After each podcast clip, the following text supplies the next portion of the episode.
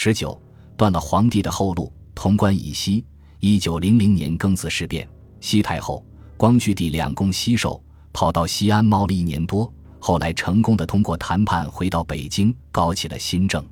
自满清入关以来，一定有个巨大的恐惧时时盘踞在满人心头：汉人那么多，有一天造起反来，我们怎么办？为此，清廷在各个大的省会都筑了满城，八旗兵丁分驻。又不准关内的汉人随意向关外迁徙，要保留那一片龙兴之地。那时当然不会有人想到，连郑成功都打不过的西洋人会闹出这么大的阵仗。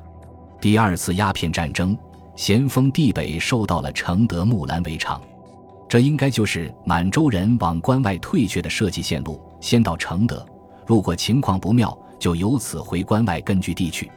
八国联军围困北京东。北、南三面都几乎被封死，只有往西走比较活动。况且此时的东北正在日俄的觊觎之中，谁敢往那方去？于是，一路向西，从太原到西安。曾有消息说，八国联军还打算进攻山西。流亡清廷也动过再往西走去兰州的念头。现在是辛亥年，南方的革命党人举事，而且成燎原之势。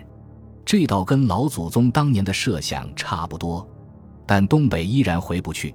京师的达官贵人多是奔天津租界，或者再转船去上海租界。可是朝廷在江山未权势之前就流亡租界，未免说不过去。向西是一个选择。按照梁弼为首的宗社党意见，一旦京师告危，隆裕太后与宣统皇帝大可以效法庚子固执。西去长安，甚至兰州，保住潼关以西，至少可以成一种苟安局面。宗社党这样想是有道理的。